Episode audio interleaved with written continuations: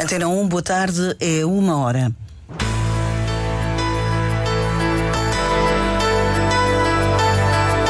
Antena 1 Madeira. Informação. Atrasos nas consultas e outros constrangimentos no Hospital Dr. Nélio Mendonça devido a um novo problema no sistema informático. A Polícia Judiciária deteve em Machico um homem suspeito da prática do crime de homicídio qualificado na forma tentada. O secretário regional de Educação, que tem a área governativa do desporto, desvaloriza as críticas do presidente do Nacional ao financiamento do futebol profissional. Estes e outros títulos em desenvolvimento na edição do Diário Regional desta quarta-feira, dia 13 de dezembro. Controle técnico de Fábio Betancourt, edição de Celina Faria.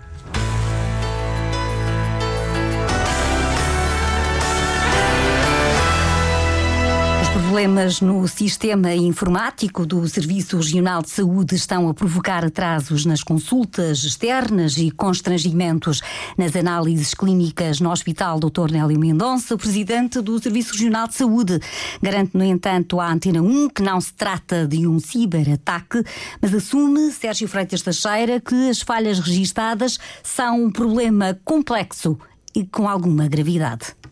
O presidente do Cesarame garante que não está em causa a qualidade do serviço ao utente, mas reconhece que o problema informático é uma consequência dos novos equipamentos que agora estão a ser utilizados. Não foi nenhum ataque informático. Nós, de facto, tivemos um ataque informático em agosto, que estamos a recuperar todos os dias. Temos melhorado ao longo dos tempos o sistema e tem havido alguns problemas a nível do próprio sistema que tem a ver, de facto, com o novo equipamento e com as novas aplicações que nós estamos a utilizar.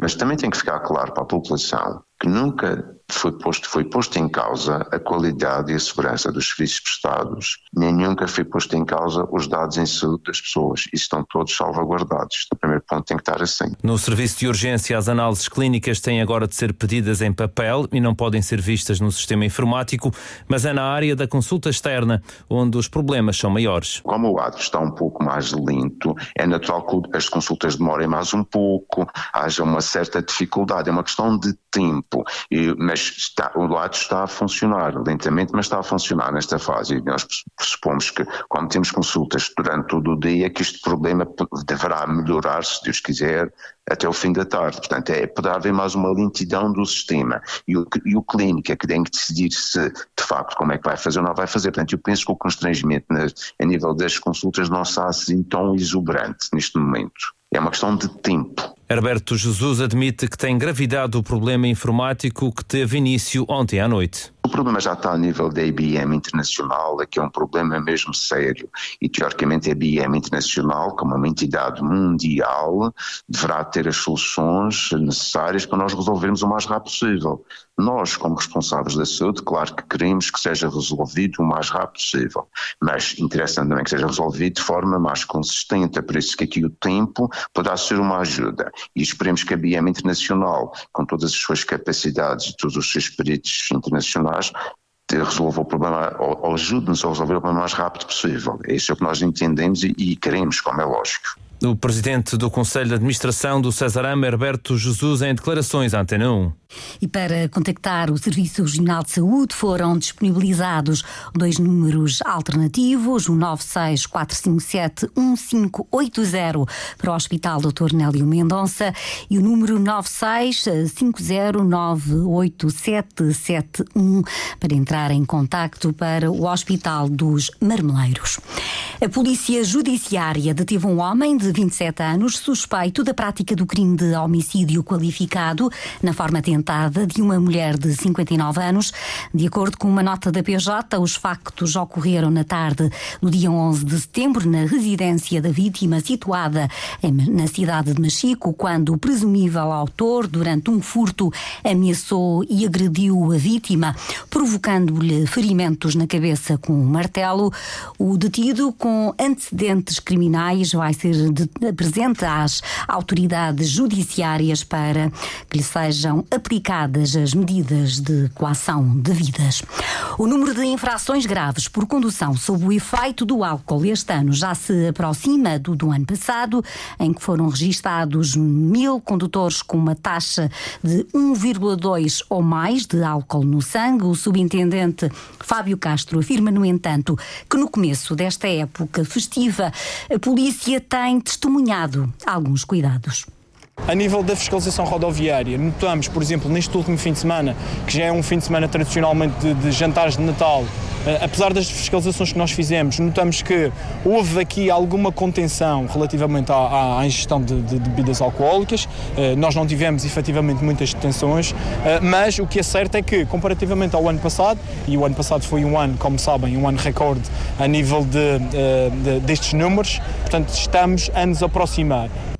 O Comando Regional da Madeira da Polícia de Segurança Pública está a promover a campanha de segurança rodoviária Presentes Todos, Acidentes Nenhuns, integrado no Plano Regional de Educação Rodoviária, que é implementado em mais de 60 estabelecimentos de ensino na região. O Governo Regional apresentou na Assembleia Legislativa uma alteração ao programa Reequilibrar, que apoia as famílias no pagamento do crédito à habitação.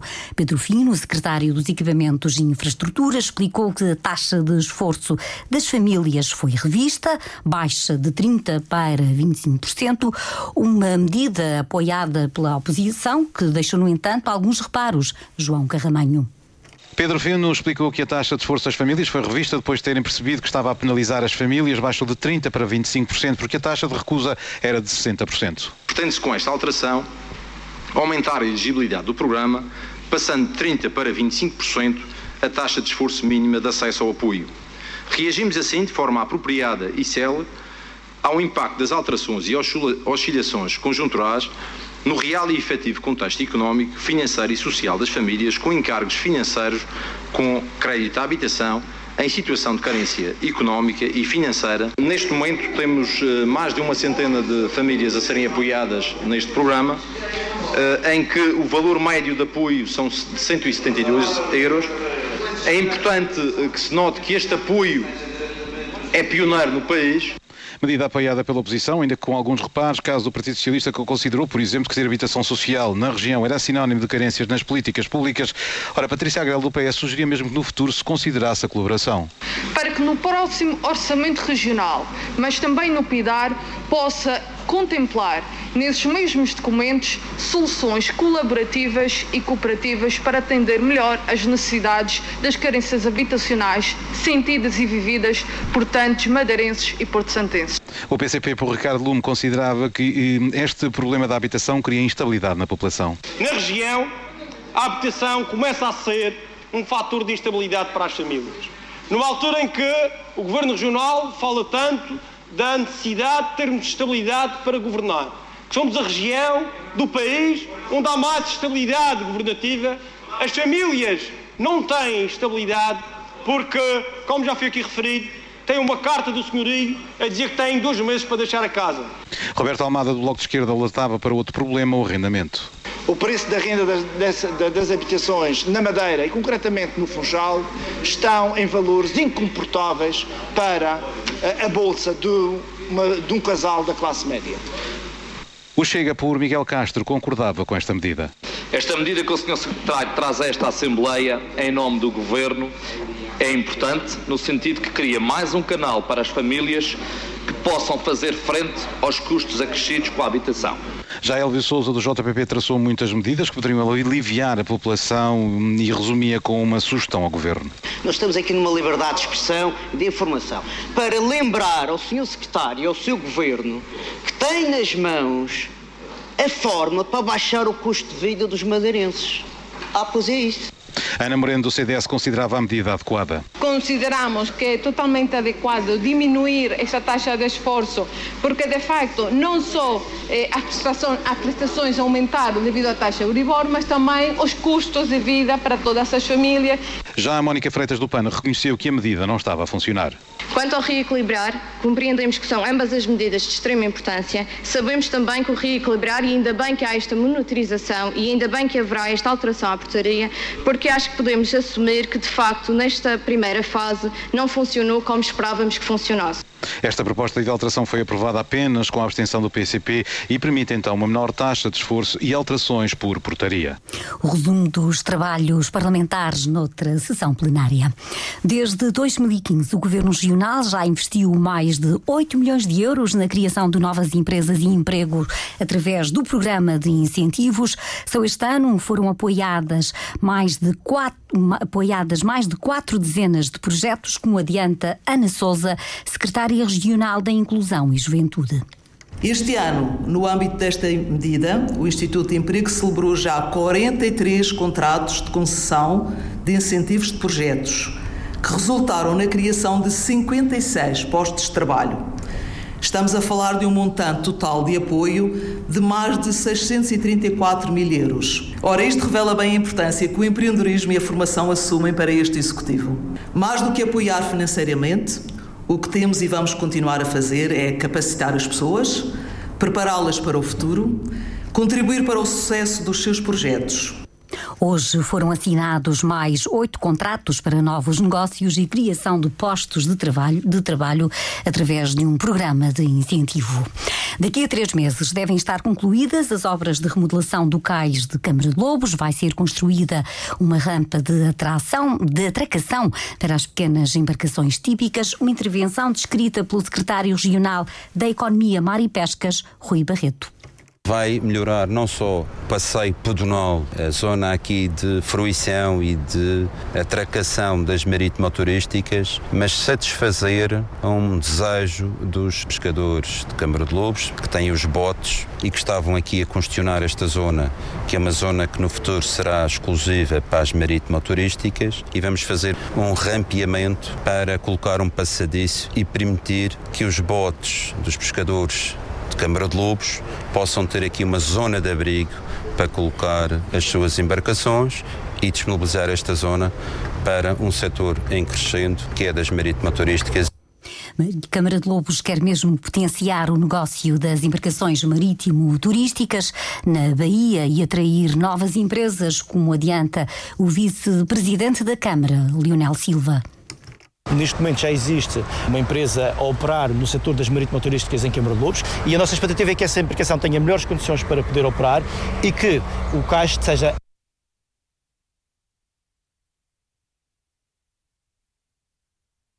atrativo.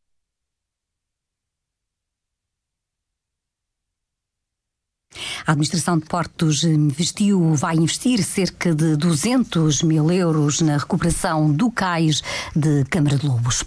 O novo centro de processamento de banana na Madeira, inaugurado há três meses, está a criar problemas aos agricultores. Antonino de Abreu, presidente da ABAMA, Associação de Produtores de Banana da Madeira, garante que o rendimento diminuiu e o desperdício é agora maior piorou a, a, classificação. A gente em Bélgica veia-se quantas caixas tinha destra, veia-se de primeira, veia, acompanhava-se todo, em cena. Não sei o que aquela gente meteu na cabeça que uh, produtores são bons só para produzir e para ir entregar à casa dos ladrões. Que aquele, não, não se pode dizer outra coisa senão este. Aquele há maior pouca vergonha. Faz-se um investimento onde se gasta 14 milhões ainda para maltratar mais o produtor e achar o seu rendimento. Responsável pela Associação de Produtores de Banana da Madeira, ouvido pelo jornalista Sérgio Freitas da Cheira, afirma que o Governo Regional faz solidariedade com o que é retirado aos produtores. O Secretário Regional de Educação, com a área governativa do desporto, desvaloriza as críticas do Presidente do Nacional em relação ao financiamento do futebol profissional da Madeira. Jorge Carvalho assume o que diz ser a aposta do atual Executivo nos últimos anos.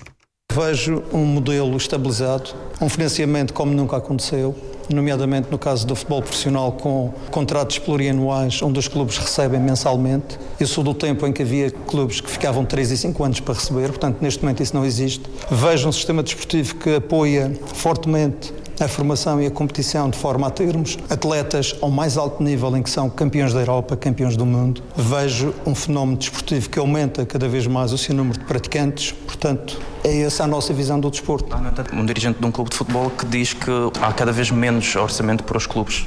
Disse bem, há um dirigente. Nós temos 155 clubes na região. A resposta de Jorge Carvalho às críticas do presidente do Nacional em entrevista à RTP.